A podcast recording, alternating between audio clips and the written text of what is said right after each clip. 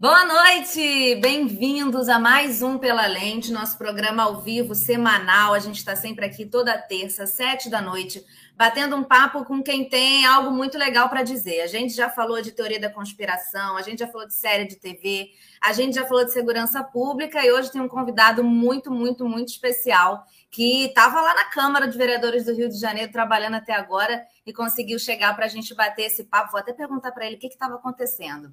Enfim, antes de apresentar, eu venho lembrar todos vocês que as minhas redes sociais estão aqui na descrição, então quem quiser seguir por lá também será muito bem-vindo. Além disso, tem também aqui na descrição o Pix, já que nossa produção de conteúdo é 100% independente, então quem quiser ajudar aí será também muito bem-vindo, realmente, né? Enfim, vamos lá para o nosso convidado do dia. Eu vou aqui ler, ler o, a biografia dele, gente. Ele é professor de História, licenciado do Colégio Pedro II e está vereador na cidade do Rio de Janeiro desde 2017. Atualmente é líder do PSOL Carioca na Câmara vereador mais votado da cidade do Rio. Hoje eu estou muito chique, gente. Hoje eu estou ridícula. Foi candidato ao governo do estado em 2014 e 2018. Em 2018, integrou a CPI dos ônibus, pela qual denunciou uma série de irregularidades entre empresários e o poder público e também presidiu a CPI das enchentes. Pode entrar. Tem nem roupa, gente. Pode entrar. Tarcísio Mota. Gente, eu tô, tô até arrepiada. Gente, muito feliz em te receber aqui, muito mesmo. Eu é estou feliz de poder estar aqui conversando contigo, com as pessoas que te assistem. Muito obrigado pelo convite, convite generoso. Que bom, que bom. Obrigado, obrigado, viu? Narciso, antes da gente começar a conversa, conta o que estava rolando lá na Câmara hoje. Foi, foi legal, foi uma vitória boa, né?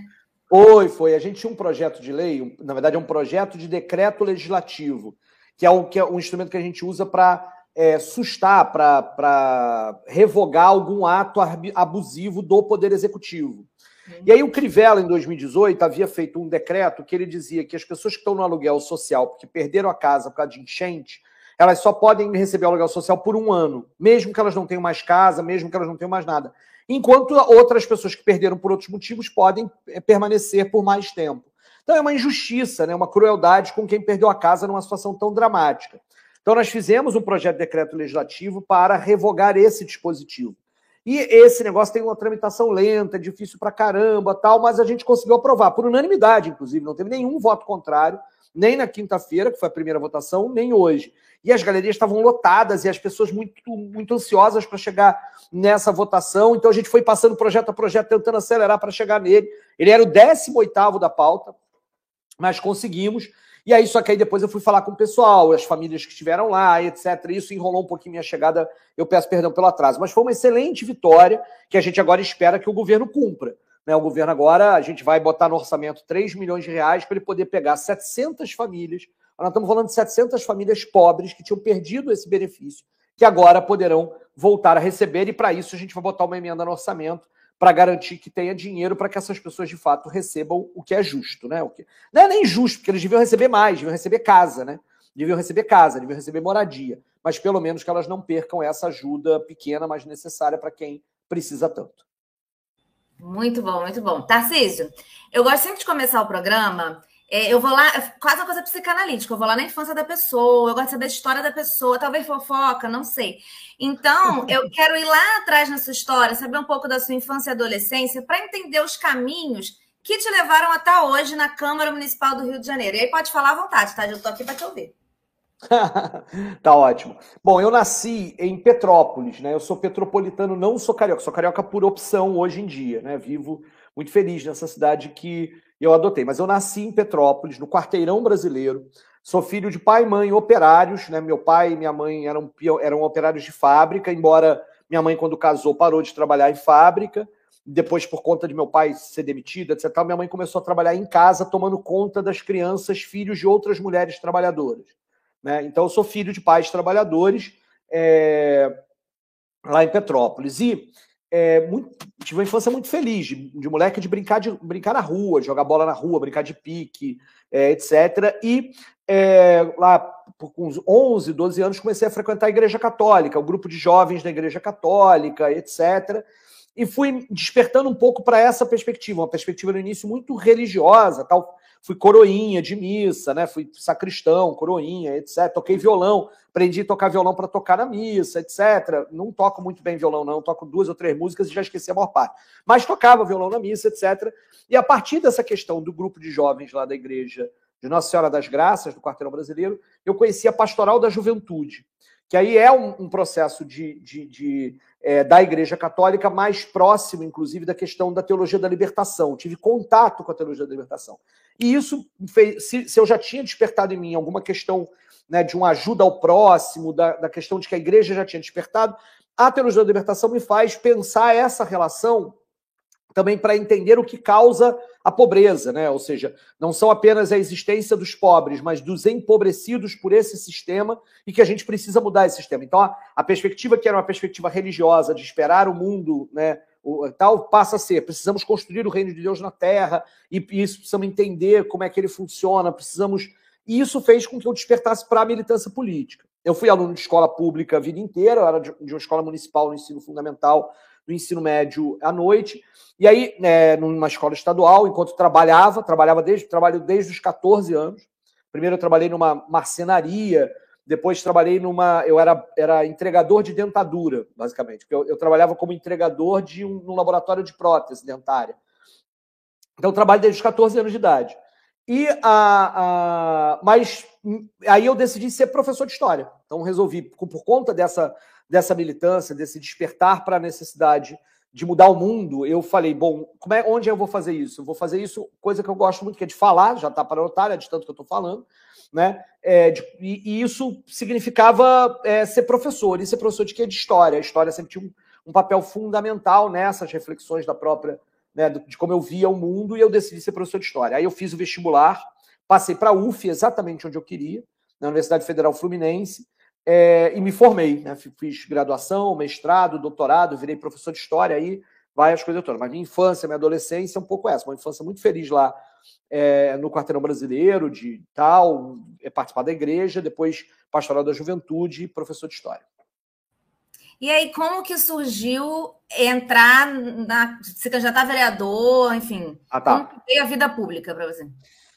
Então, na, na universidade, é, bom, é, quando eu venho para a universidade, eu acabo em algum momento me afastando da militância na igreja, na pastoral da juventude e tal, e, e faço militância no movimento estudantil. Então, a militância sempre fez parte da minha vida desde esse momento da pastoral da juventude, ou seja, estar organizado em coletivos que pensam como é que a gente intervém para mudar o mundo, para melhorar as coisas, etc. Isso é a realidade da minha vida desde esse momento da pastoral da juventude. Aí eu faço movimento estudantil, mas já dentro da universidade, havia uma reflexão muito importante minha, de, de, grandes amigos, queridos amigos que tenho saudades até hoje, de que, como professor, a gente devia estar também organizado no sindicato. E isso aconteceu comigo. Eu passei no primeiro concurso público em 1998 para trabalhar em 99. E já, já em 1999, em Caxias e no Estado, comecei a participar das assembleias, comecei a participar das mobilizações, das paralisações. E dois anos depois, eu concorri à direção do sindicato, do CEP, Sindicato Estadual dos Profissionais da Educação, em Duque de Caxias. É, isso ali em 2001. Esse meio do caminho, ou seja, a partir ali de 96, 97, 98 principalmente, eu me desiludi com o PT. Né? É, e aí é isso, é antes do Lula ser presidente, principalmente por conta da intervenção do PT para tirar o, o, Vladimir Palmeira, que era o candidato a governador que eu achava que devia ser, para apoiar o garotinho. Né? Questões lá atrás, eu me desiludi, me desfiliei do PT. Mas no sindicato, e aí eu não tinha filiação partidária nenhuma.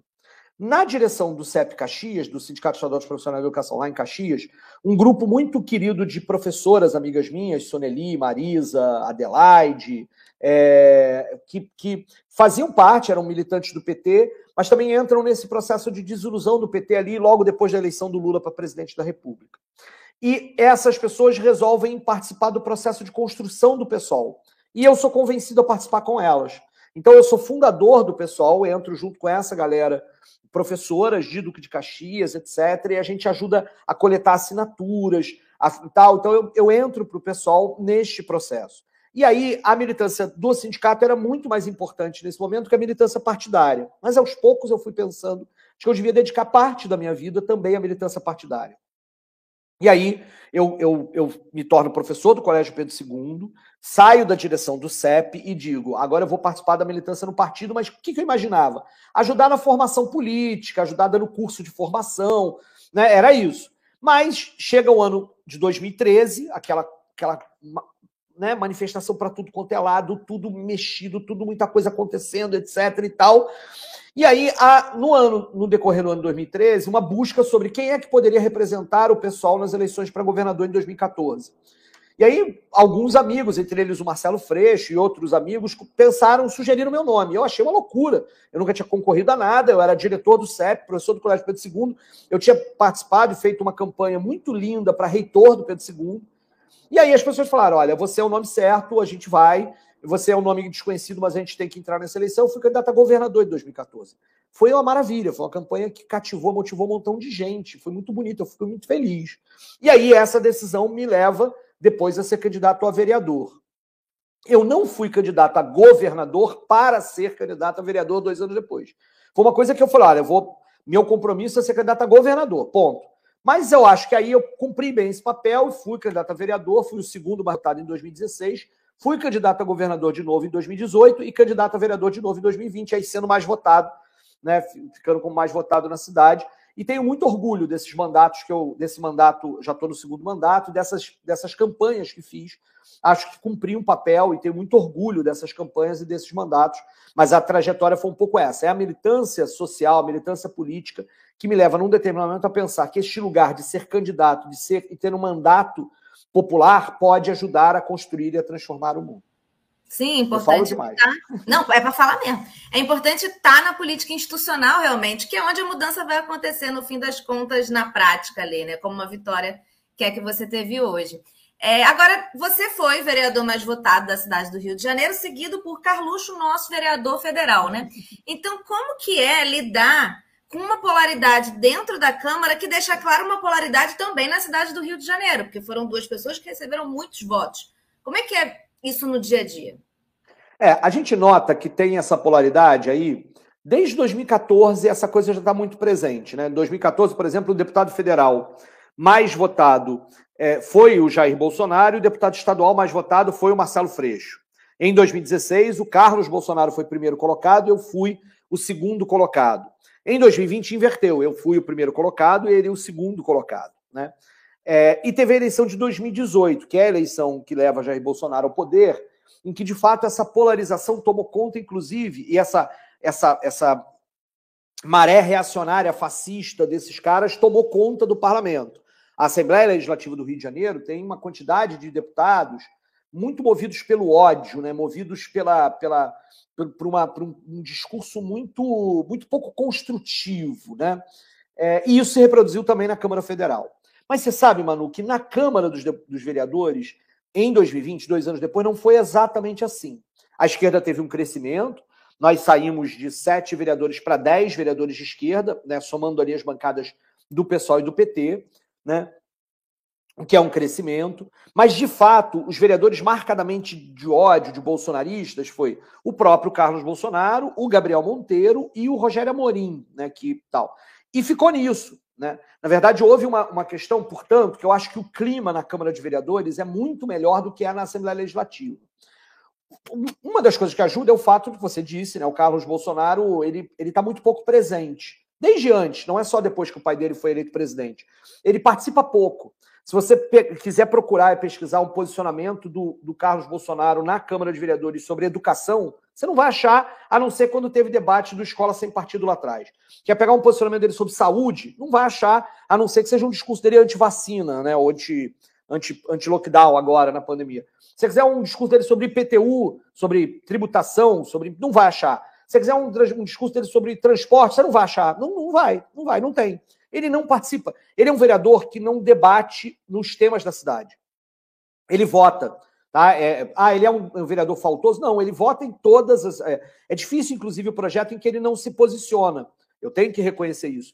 Mas do ponto de vista do debate sobre a cidade, do debate sobre o modelo, daquilo que interessa para que os vereadores tenham que se posicionar, ele praticamente não participa. É, e aí não tem muito essa polarização, sabe, Manu? Eu, eu, por exemplo, hoje, nesse mandato agora, com quem é que, na verdade, a gente faz os maiores debates ideológicos? com o Pedro Duarte, que é o vereador do Novo, e aí é isso, o debate do liberalismo versus né, a, a, nossa compreensão de que o Estado deve ter maior papel.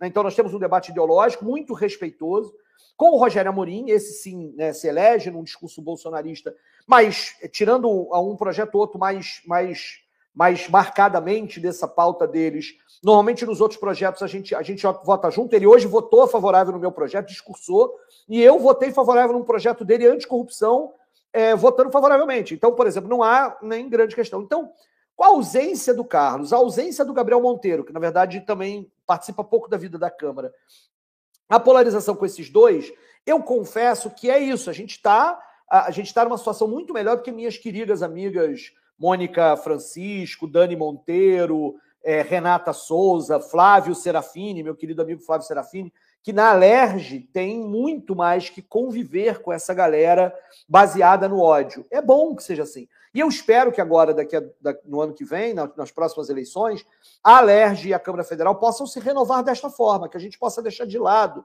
essa lógica dessa, dessa, dessa política violenta baseada no ódio, que a gente respeite até as ideologias, mas minimamente consiga fazer o debate no parlamento como ele deve ser feito. Não, interessante isso que você está falando, e é bom a gente saber e conhecer, porque é uma galera, né? Esses dois, principalmente Gabriel Monteiro e Carluxo, fazem muito barulho, né? Tá sempre nas redes e tudo mais. Então a gente que está vendo de fora parece que eles estão lá fazendo coisa o tempo inteiro, e não estão, né? Assim, a Câmara não. Vive sem eles e acontece sem eles. Eu costumo dizer que o Carlos Bolsonaro é um pitbull nas redes e um pincher na Câmara dos Vereadores, entendeu? Não.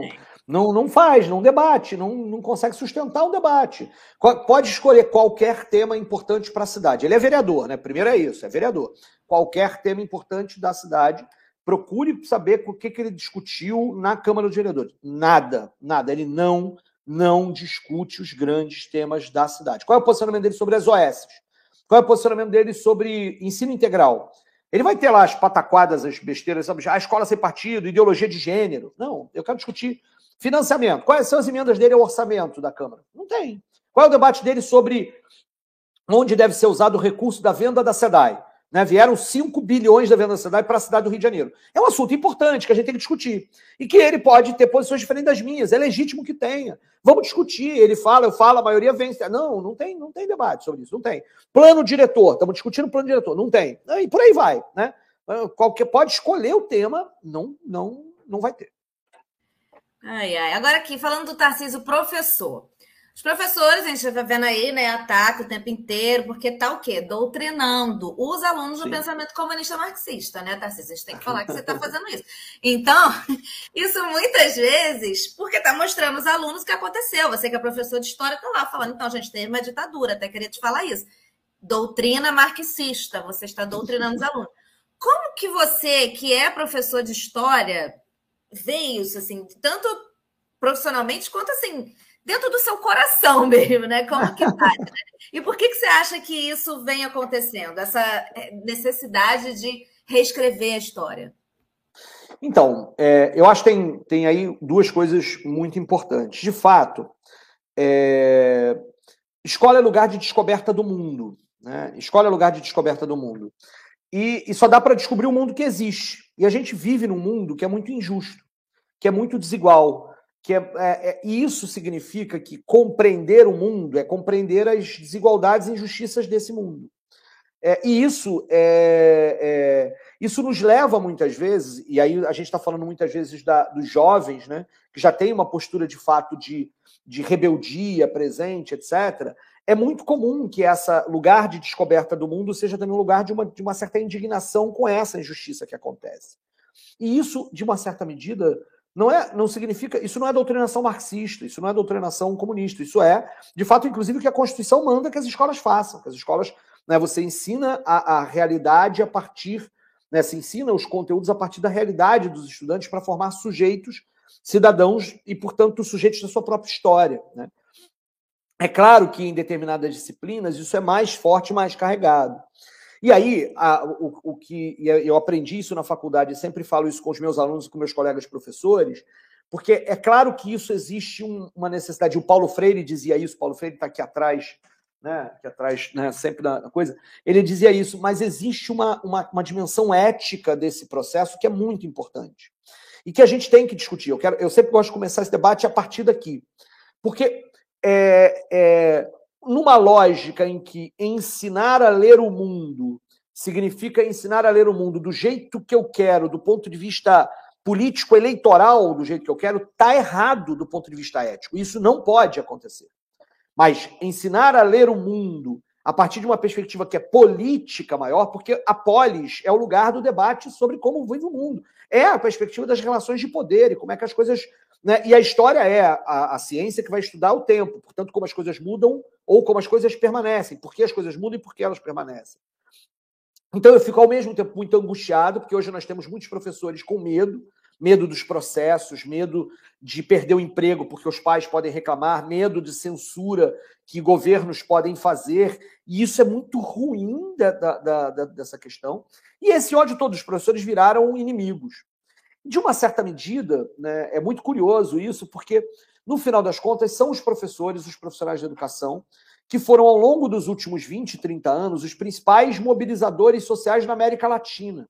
As greves de professores são greves muito grandes. Então, de uma certa forma, também é o sistema reagindo a um, a um setor da classe trabalhadora que não se subordina, porque o ato, o pensar, a vida e a descoberta do mundo é seu fazer. E aí não dá para, de uma certa forma, enquadrar. Né, é, tudo que eles queriam era uberizar os professores nessa altura, no sentido de tornarmos. Né, e, e eles tentaram, durante muito tempo, nos substituir por, aplica, por por programas de computador, por aulas online, e a gente resiste a isso, porque o fazer, fazer educativo precisa olho no olho, precisa de gente. Por isso tão difícil esse período da pandemia. Mas a gente resiste. E resiste, né, de fato, dizendo: olha, nós queremos que os estudantes possam ter diferentes visões de mundo, mas isso aqui não significa que, que, que a fala do professor é uma opinião, mera opinião. Não, está baseada na ciência, no estudo, no conhecimento construído e naquilo que a legislação determina. Por isso, nenhum professor pode ensinar coisas que ferem os direitos humanos, nenhum professor pode ensinar ou tolerar qualquer coisa que tenha a ver com racismo, machismo, LGBTfobia e por aí vai. Porque isso faz parte do nosso arcabouço legal. E, portanto, a gente tem que fazer da escola lugar de combate às opressões, no lugar de, lugar de gestão, gestação de democracias, de participação. E isso tudo é importante. Agora, o problema é, é, como se vive no Brasil, né? Defender a democracia virou coisa de esquerda, quando a democracia devia ser um pressuposto, inclusive, para os próprios liberais, né? Então, mas não, aqui virou, virou defender direitos iguais para LGBTs, LGBTQIA, virou coisa de comunista, pelo amor de Deus. Né? É ditadura gaysista, né, Tarcísio? É Virou a ditadura gaysista. E a gente diz, caramba, pelo amor de Deus, essa foi uma pauta, inclusive, incorporada pelos liberais ao longo do tempo. Na verdade, você teve, inclusive, regimes que se reivindicavam comunistas, que eram, inclusive, opressores do ponto de vista LGBT, e tiveram que aprender ao longo do, ao, ao longo do tempo sobre isso. E foram aprendendo ao longo do tempo. Portanto, não, não faz sentido essa perspectiva. Né? Me parece que essa, o espantalho do comunismo ele é sempre muito útil para os poderosos. Né? Ele vira um espantalho a ser utilizado. Né? É aquela história, a, a, ditadura militar, o golpe militar de 64, e sim, foi ditadura, né? né? sim, foi golpe, né? Eu não tenho nenhuma dúvida disso, mas no discurso de posse do Castelo Branco, uma das palavras que ele mais usa é democracia, porque ele dizia que era preciso dar o golpe para salvar a democracia. Por quê? Porque o que ameaçava a democracia era o comunismo. Olha que loucura, olha que loucura, né? Nós estamos misturando as coisas de propósito para fazer um medo, é aquele fantasminha bull, fantasma do comunismo, né? Que é utilizado o tempo todo. E aí o fantasma do comunismo hoje é ameaça das famílias, é ameaça das religiões, é ameaça, porque é, é essa forma que está colocando. E aí os professores né, são, é, são esses arautos da doutrinação marxista. A gente precisa né, retomar o debate importante sobre qualidade da educação, sobre recursos para a educação, sobre a capacidade de construir autonomia nos estudantes, e essa autonomia é importante, sobre a liberdade, sobre a liberdade de cátedra, mas ao mesmo tempo sobre os princípios éticos dos professores, que precisam, de uma certa forma, o tempo inteiro estar repensando onde é que está o seu limite de, de, abordar aquele assunto a partir de uma determinada perspectiva que é ideológica, porque não dá para não ser ideológica, tudo é ideológica, mas que não pode ser. A, a ideia de doutrinação é uma ideia complicada para a gente lidar, mas que não pode ser direcionada a partir de um fim político-eleitoral, por exemplo. Isso não pode acontecer de jeito nenhum. Às vezes eu pego uma prova de, de algum professor que essa galera do Escola Sem Partido critica, eu digo: olha, eles têm razão em, em parte na crítica. Essa questão aqui está mal formulada. Mas isso não se resolve censurando o professor, ou proibindo o professor de falar, ou perseguindo o professor. Isso se resolve na discussão da própria questão pedagógica, política e ética da função do, dos professores. Você sente falta de sala de aula? De estar lá no dia a dia oh, da sala de aula? Oh, como sinto, como sinto. Sinto uma saudade da sala de aula terrível. É sempre muito bom o ambiente da sala de aula, de pegar. Agora, a nossa galera do, do, do, do gabinete resolveu fazer a história do aulão do Enem. Eu fiquei feliz. Foi um aulão aqui meio, meio virtual, mas eu fiquei muito feliz. Foi pegar um tema de história. Na verdade, eu acabei passeando, né? eu peguei Independência do Brasil, peguei Proclamação da República, peguei Era Vargas, peguei esses três temas esses três grandes momentos de transição política no Brasil, e passei por eles dando aula, organizar esse conteúdo, dando conteúdo histórico. Pô, fui tão feliz. E é claro que eu estaria mais feliz se fosse uma sala e não numa telinha de computador. Mas porque é isso, a interação, a questão, o brilho nos olhos do estudante quando vai descobrindo, entende alguma coisa, quando se interessa por alguma coisa. Então é, é algo que eu sinto muita falta, né? Porque é difícil ver né, na, nos olhos dos outros vereadores, brilho nos olhos, porque eu estou falando alguma coisa lá na Câmara de Vereadores. Né? Então, na verdade, a gente, a, gente, a gente faz um bom debate. Tem vereador que não me não são muitos, mas tem vereador que escuta, que debate, que argumenta. A brilho nos olhos, não tem. Não tem. Aquele de estar tá conhecendo um negócio novo, né? é. né? De estar. Tá... Isso é bom, isso é bom. Agora, a gente viu, é, nessa semana aí teve o Enem e tal, e a primeira parte, né? E aí, o uhum. excelentíssimo presidente da República, ele falou que agora o Enem vai ter a cara do governo. E aí, na prática, a gente olhou, assim, claro que a gente tem que apurar 550 denúncias que aconteceram, os, os servidores do INEP, mas na prática a gente olhou a prova e viu que a prova foi ali como costuma ser, não seguiu os uhum. padrões. Mas ele falou isso, e uma fala dessa afeta. O que, que uma fala como essa carrega? Mesmo que na prática a prova não traga esses uhum. elementos uhum. que ele diz, a fala dele tem essa, essa potência. O que, que a fala dele significa? Olha, primeiro é isso, é a fala de um presidente da República. E, portanto, ele não pode, ele precisa minimamente saber que não pode sair falando o que quer, da hora que quer, do jeito que quer. Eu não posso fazer isso, sou vereador, né? ou seja, um agente público. O agente público tem responsabilidade que o cargo lhe confia. Né? É aquilo que a gente chama, aquela palavrinha que não é uma palavra que a gente usa muito, que é o decoro. Né? Existe uma, uma, determinada, é, uma determinada obrigação que o cargo que você ocupa lhe obriga a ter. E aí o presidente da República não pode dizer que uma prova de seleção de alunos para a universidade tem que ter a cara do governo, tem que ter a cara de governo nenhum. Não tem. Existem regras que estão acima. Nós aprendemos isso, esse é o problema, né? Ou seja, às vezes o problema do Bolsonaro não é não é um debate sobre esquerda e direita. Às vezes ele está anterior à Revolução Francesa. Essa é uma fala nada republicana. O problema não é direita ou esquerda, é república ou ditadura. Né? O Estado sou eu. Sabe, é Luís XIV, absolutismo. Existem coisas que estão acima do presidente da República. E, e ele, e e o Bolsonaro faz isso o tempo inteiro. O meu exército, o meu não sei o quê. Sabe? Fala sério. Tá? Sabe, a, a, PGR tem que defender o Bolsonaro, pelo amor de Deus, né? Não é isso. Existem regras que estão acima, né? Toda essa crítica dele do, do, do STF, né? É, é, a mesma coisa que ele vai falar, ah, eu tenho lá só o Cássio Nunes no STF, o tempo inteiro. E está errado, e portanto é irresponsável porque revela uma determinada concepção autoritária de poder que está em desacordo do que diz a nossa Constituição brasileira. E isso é crime, é crime de responsabilidade. Agora, é verdade o que você disse, Manu. Não são só os servidores do INEP, né? Ah, quem elabora os itens são professores de universidades que, que passam por um processo de seleção que é público. Né? As universidades se inscrevem, esses professores passam por treinamentos, eles estão né, é, é, inseridos nessas equipes de elaboração dos itens para o Banco Nacional de Itens, e, portanto, é gente qualificada. Não é gente que vai se submeter a uma, a uma, a uma, uma querelazinha desse tipo de, de, de governante autoritário, né? E que vai se submeter a uma coisa que seja anti-ciência. Né? Então, é, e é claro que nesse, entre esses professores que estão na coisa, existem diferentes posicionamentos ideológicos de cada um deles, e diferentes posicionamentos teóricos sobre cada uma das disciplinas que estão colocadas. Mas isso não pode se expressar na prova enquanto elementos de direcionamento político eleitoral, político ideológico desse ponto de vista. Eles têm que estar baseados no currículo, e o currículo é discutido né, nos espaços que ele deve ser discutido. Né? A gente tem várias críticas à Base Nacional Curricular Comum, né, obra e projeto das reformas educacionais que passaram, inclusive, pelo governo Temer. Mas eu não posso dizer, ah, como eu discordo da BNCC aqui aqui, eu não vou ensinar isso. Não, gente. O professor tem obrigação ética, mais uma vez, de estar de acordo com o currículo. Então não adianta o, o, o, Jair Bolsonaro, só que é isso, né? É, o medo é tamanho que a censura vai acontecendo de parte a parte. Não tem questão sobre ditadura militar. porque para ter ditadura vai ter que chamar de regime militar, não pode chamar de ditadura. Ah, e aí tira a questão. Esse tipo de coisa tem que continuar sendo investigado. Tem que continuar sendo investigado. Agora, é impossível que a prova do Enem, feita dessa forma, e aí é isso mesmo, nós temos que defender os servidores de INEP, nós temos que defender o processo de seleção pública das universidades e dos professores. Circulou agora uma informação que eu não tenho certeza se é real, mas de que essas o banco não tem sido renovado desde o governo Temer. Isso é um absurdo. Sim, Isso eu é um vi absurdo. na, na Globo News no dia, na, ontem. Ele fez, o, o Otávio Guedes, ele falou e eles falaram isso. Não é renovado desde o início do governo Bolsonaro, não tem questão nova.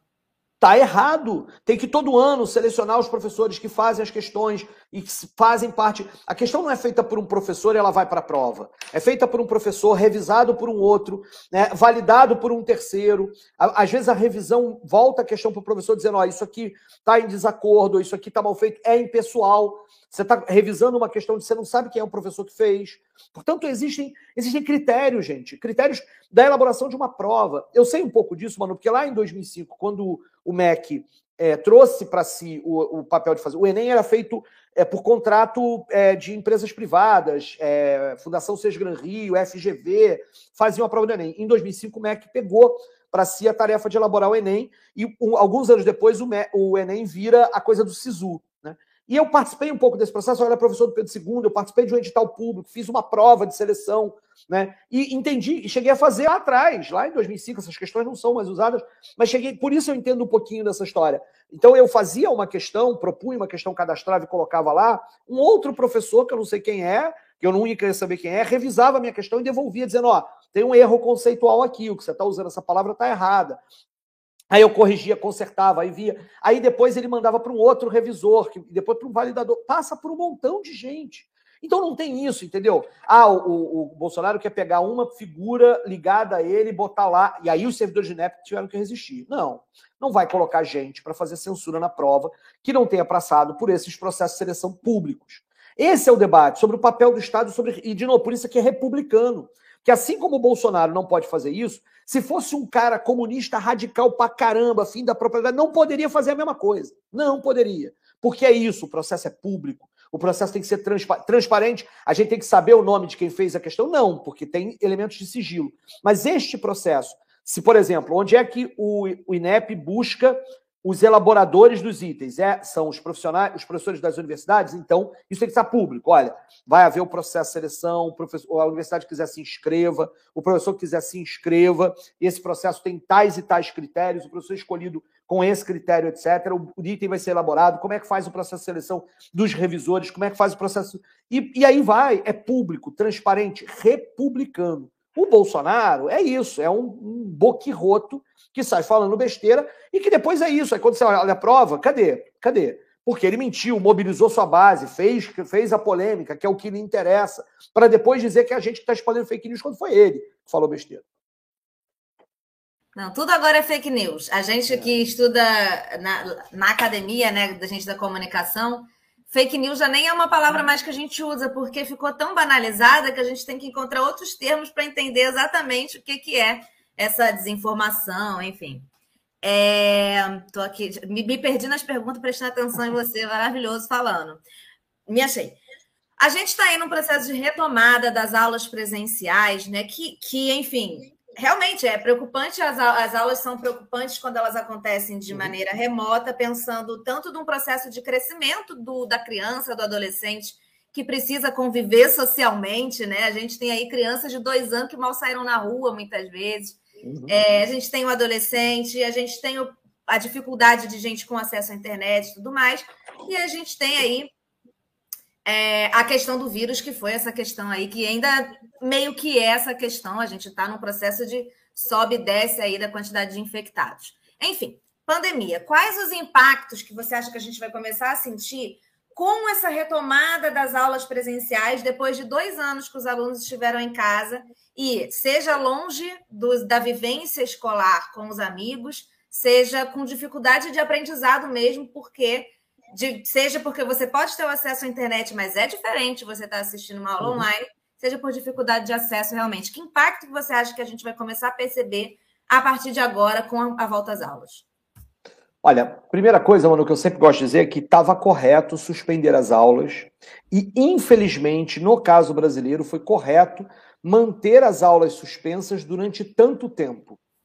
Ou seja, é, nós, com o conhecimento científico que nós tínhamos sobre a pandemia do Covid-19, nós não podíamos arriscar é, perder vidas porque mantinha, mantinha, é, teríamos mantido as atividades presenciais nas escolas. Né? Esse risco, que era um risco real, teria morrido muito mais gente se a gente não tivesse suspendido as aulas, ele era um risco que não era possível da gente correr, não era eticamente correto a gente correr. Então, é isso. Né? É, eu acho que, por exemplo, por um outro lado, a gente não. É, os governos não prepararam direito as escolas para receber os alunos na volta. E era isso, era necessário, era possível.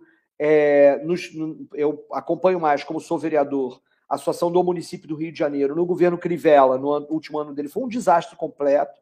Os recursos para que as escolas pudessem se adequar às novas necessidades sanitárias não vieram. Isso só atrasou o processo. Isso só tumultuou o processo e criou ainda mais problemas. Agora, é isso, os problemas existem. A, a avaliação sempre foi sobre o custo de suspender as aulas, é, o custo social, pedagógico, de saúde mental, sempre era mais razoável pagar este custo do que correr o risco do, da perda das vidas por causa da Covid-19.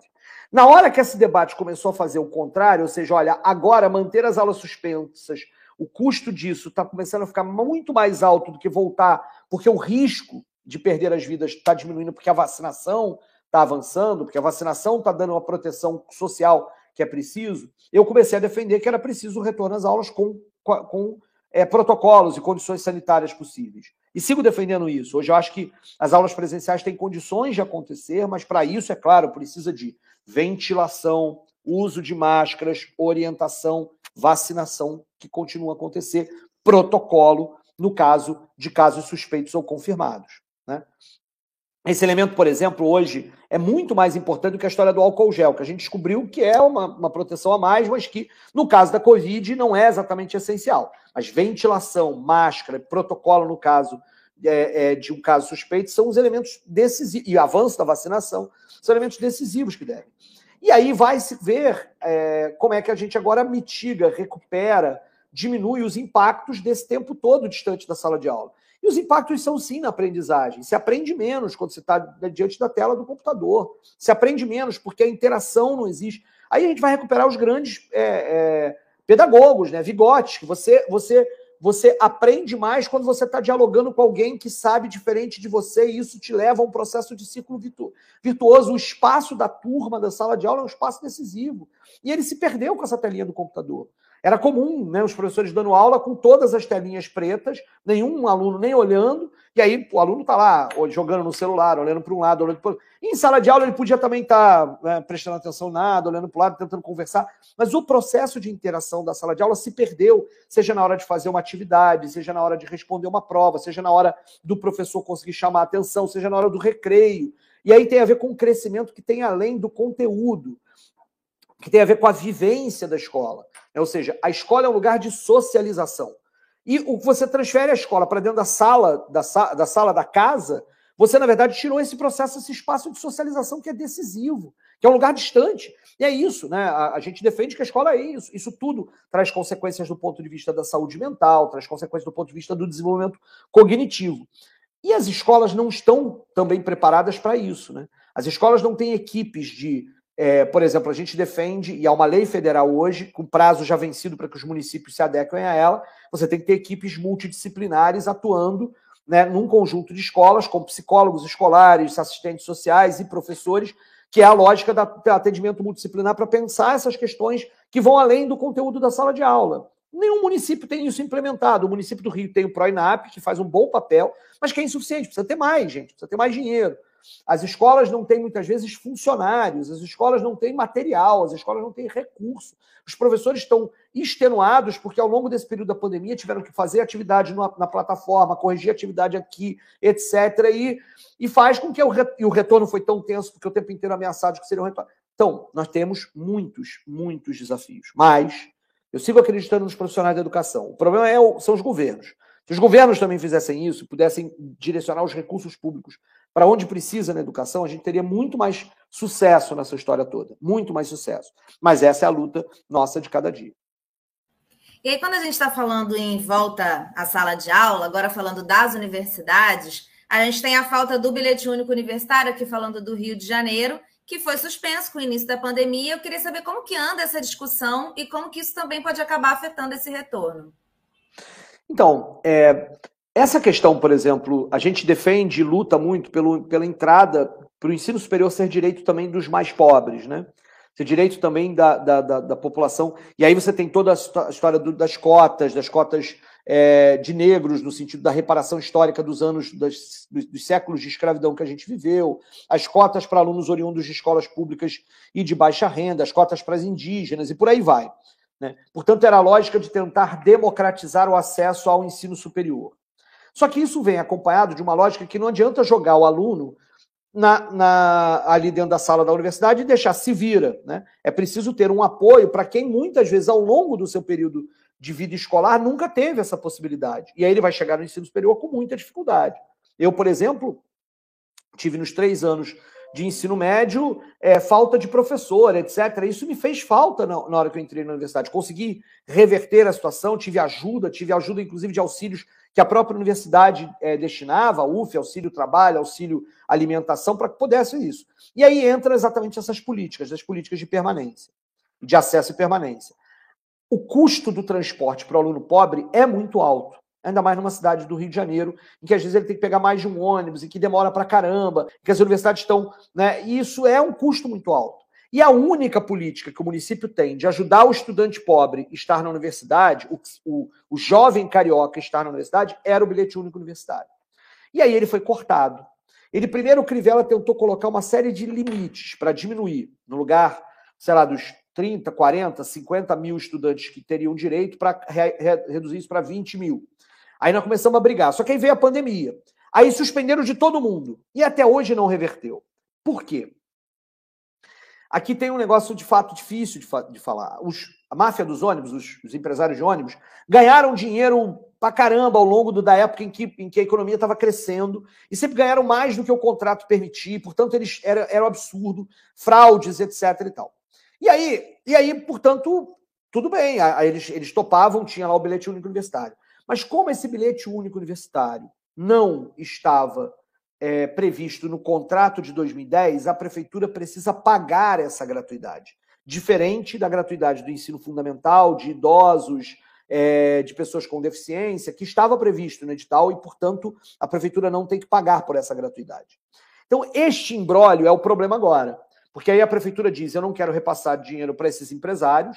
A gente diz, mas tem que repassar, porque a lei, né? Porque esse, esse é direito. E aí, e ao mesmo tempo, o Ministério Público diz: não, mas é, tem que, tem que garantir o direito, mas de fato eles têm razão.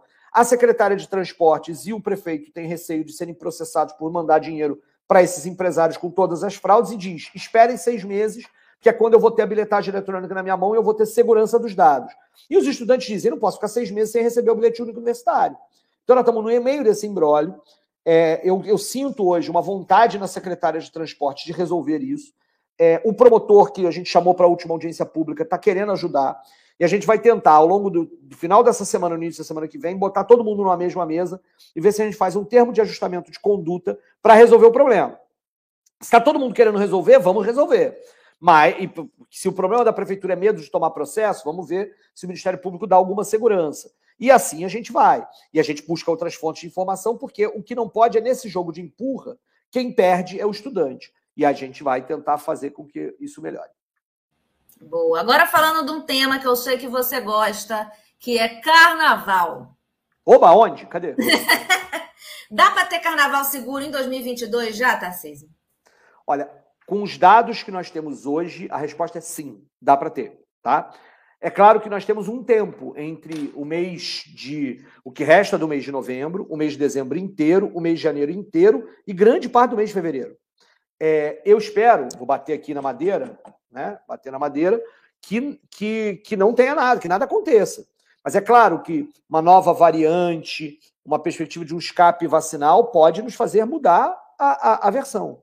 Mas a grande questão é a segurança que a vacina está nos dando e o crescimento da vacinação tem segurado a questão da disseminação do vírus de uma forma aqui no Brasil e no Rio de Janeiro que não, nós não podemos ser negacionistas ao inverso. O, o, a, a precaução com a Covid não pode se transformar num pavor que nos paralisa. Nós todos sentimos medo. Sentimos muito medo na Covid. Muito, muito medo. Muito. Nós todos. Quem não sentiu medo porque não estava entendendo o que estava acontecendo. Né? E por isso pre... o princípio da precaução era o mais importante. Por isso a defesa da vacina. Por isso a felicidade quando eu vi pela primeira vez aquela, aquela senhora sendo vacinada em São Paulo. Por isso a felicidade quando a gente foi vendo as pessoas se vacinarem.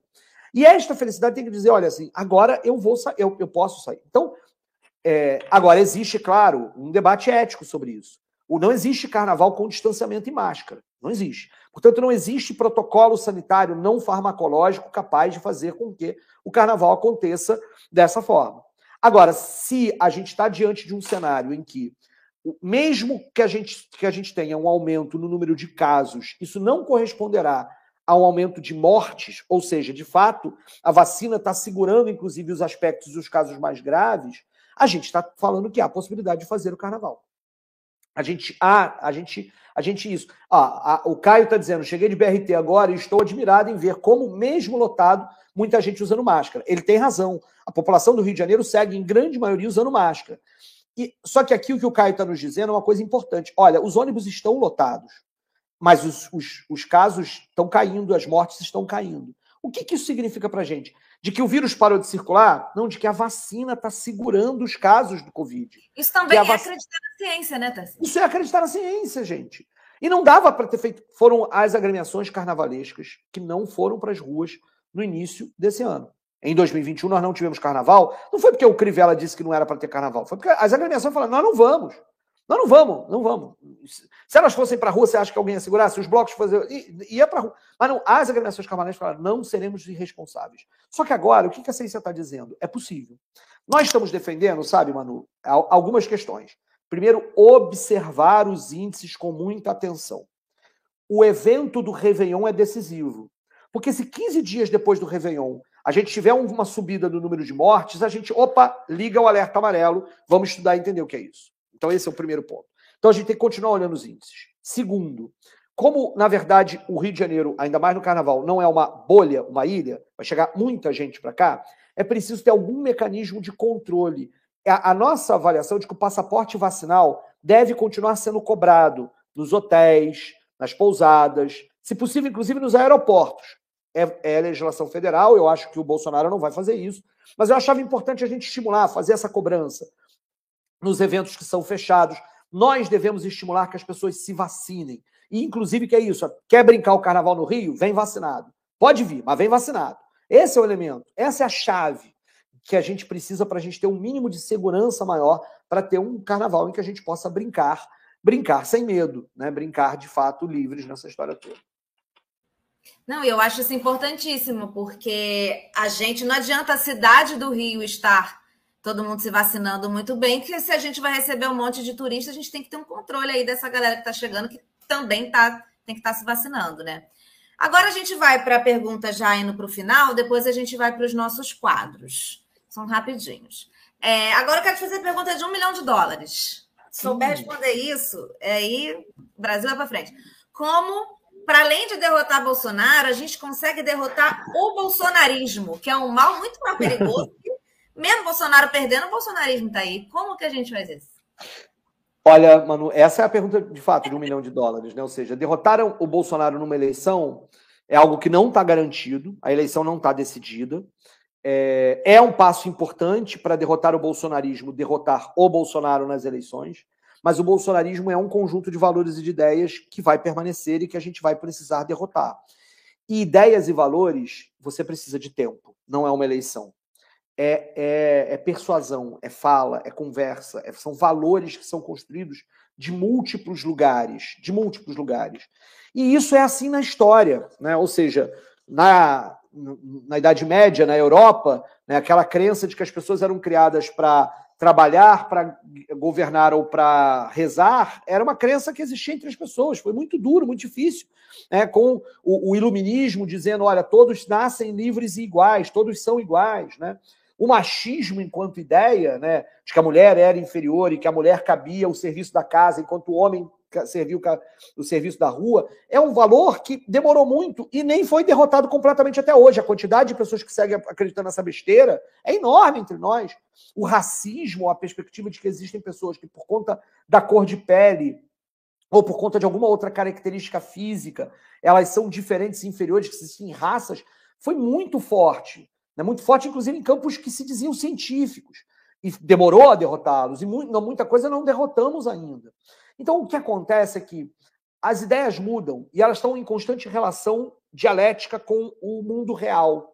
E o mundo real, às vezes, se impõe. Né? Ou seja, um mundo real onde onde as mulheres que se afirmam, onde os, os, os, as trans e os trans que se afirmam enquanto homens e mulheres, né? isso, vai, isso vai obrigando que as ideias se modifiquem, e isso gera conflitos. E esses conflitos precisam ser superados. Então, aí, aqui tem uma questão que é: a gente precisa voltar a apostar na democracia, na tolerância, na diversidade como valores que nos fazem melhores. E isso é decisivo. A gente tem que deixar de lado um certo ressentimento que, que, que as pessoas às vezes ficam pensando de um tempo. Alguém estava perguntando sobre escola isso, né? Um tempo passado onde as coisas eram melhores, esse ressentimento, e aí coloca a culpa na novidade, sem perceber que essa novidade é melhor para todo mundo. Gente, é para brilhar e não para morrer de fome. E aí combater qualquer tipo de fundamentalismo é decisivo. E a gente está ainda diante de um de perigos muito grandes.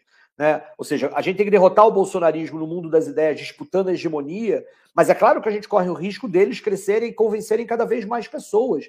E como é que a gente lida com isso? Na minha opinião, de forma didática, pedagógica, coerente, falando, ouvindo as pessoas, tentando encontrar canais de diálogo com as pessoas.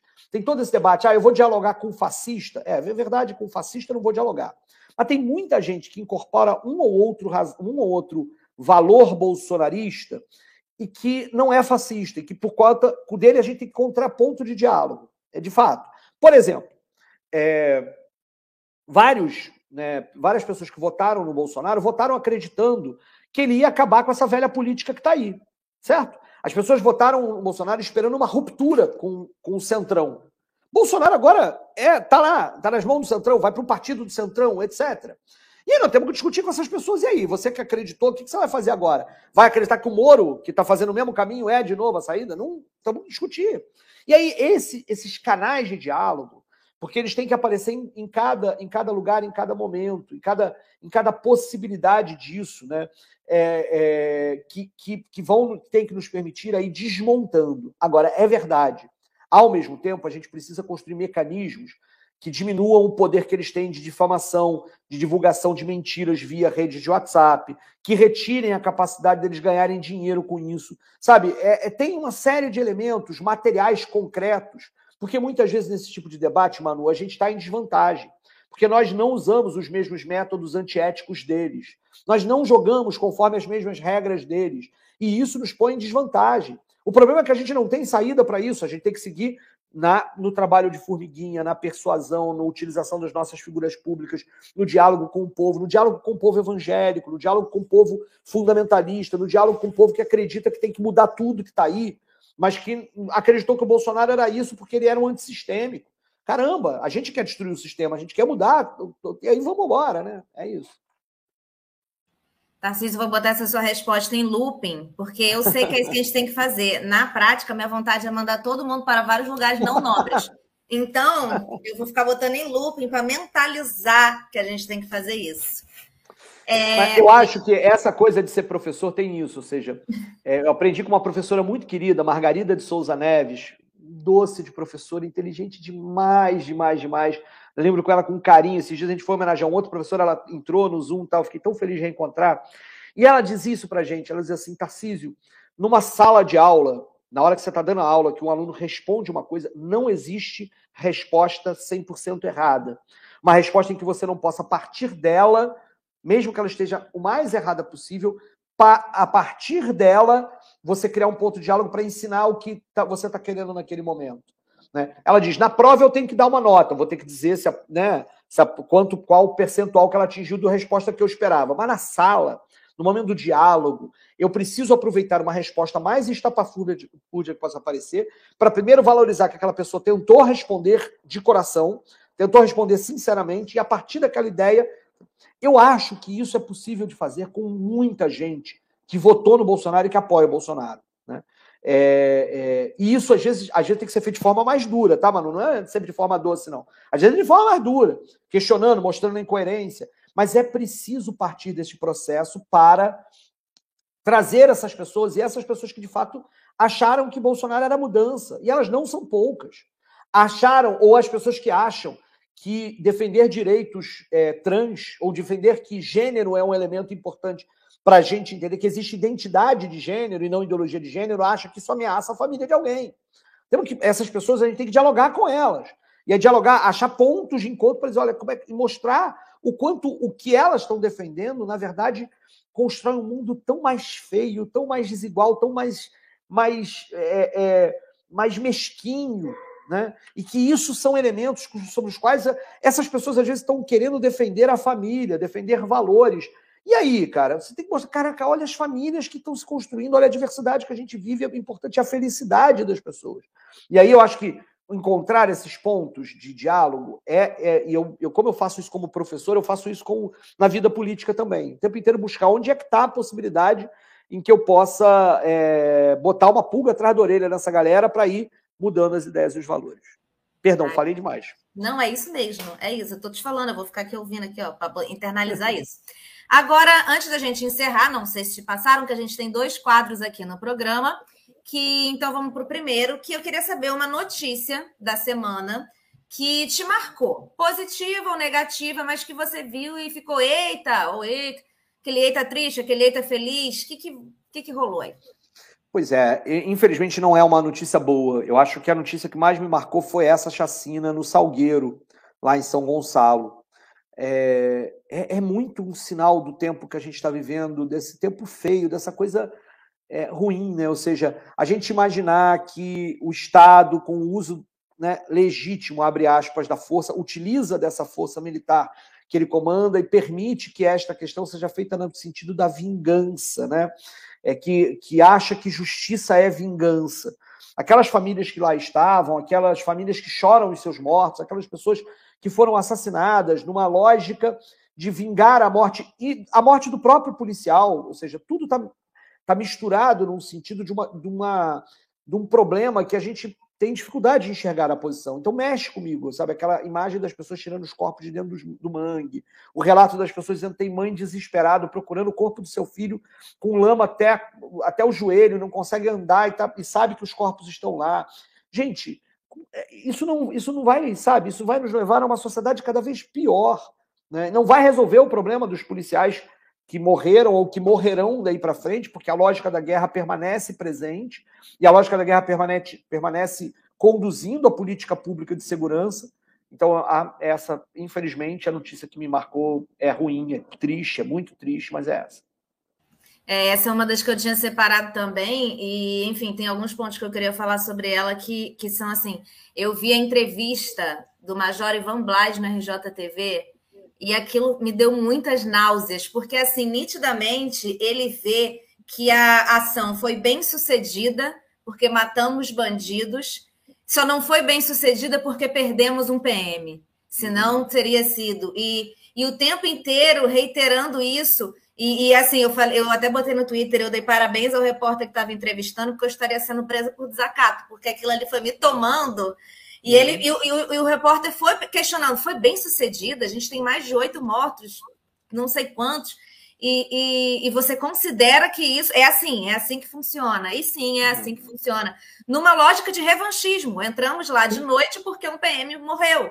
Um PM foi assassinado, vamos entrar e vamos matar todo mundo. Então, assim, essa entrevista se vocês não viram, não assistam, porque dá um pouco de náuseas, assim, porque é o representante da força policial ali falando, é assim que funciona mesmo. Então, assim, e, foi bem. E nem mesmo na lógica dele, é tão tacanho, é tão covarde, que é, é, na lógica deles, eu imaginaria o seguinte: foi bem sucedida, matamos lá oito, então agora eles vão ter medo de matar o policial na semana que vem. Isso não vai acontecer. Na situação de confronto, se eles estiverem diante de assassinar mais um policial, eles vão os, lá né, no processo de confronto, de uma operação policial, vai, vai morrer mais um policial. Ou seja, nem mesmo na lógica da vingança, é aquela história, né? Olho por olho, dente por dente, terminaremos todos cegos e banguelas. Né? É isso, né? Porque não, não, não vai resolver. Né? É uma pena.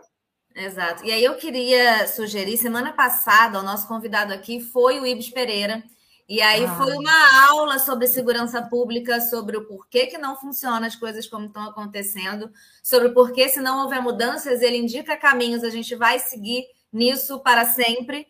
Então, quem puder voltar um pouquinho aí no feed do YouTube vai poder assistir essa entrevista com o Ibis, que foi sensacional. Grande Ibis. Aprendo muito com ele, muito, muito, muito. É um cara incrível, espetacular. Muito, muito, muito. Ou, ou, assistam, assistam, é muito bom. Foi muito boa. E aí, a outra notícia que eu separei aqui é uma que aconteceu ontem, não sei se você viu, em Joinville, que as pessoas estavam assistindo a cerimônia lá de inauguração das coisas de Natal da cidade. De repente, a calçada construída em cima da rede de esgoto cedeu e caíram 33 pessoas lá dentro, no meio do, do esgoto. E foi isso que aconteceu. E aí, enfim, pelo que vi nas notícias, todo mundo está bem, um monte de gente foi para o hospital, ferido, ficou bem, está todo mundo bem, graças a Deus. Mas assim, gente, o que rolou? Você está lá vendo a coisa de Natal, de repente cai num mar de cocô. Tem alguma coisa errada, gente. Tá? Tem, tá ou tem. Não está bem isso.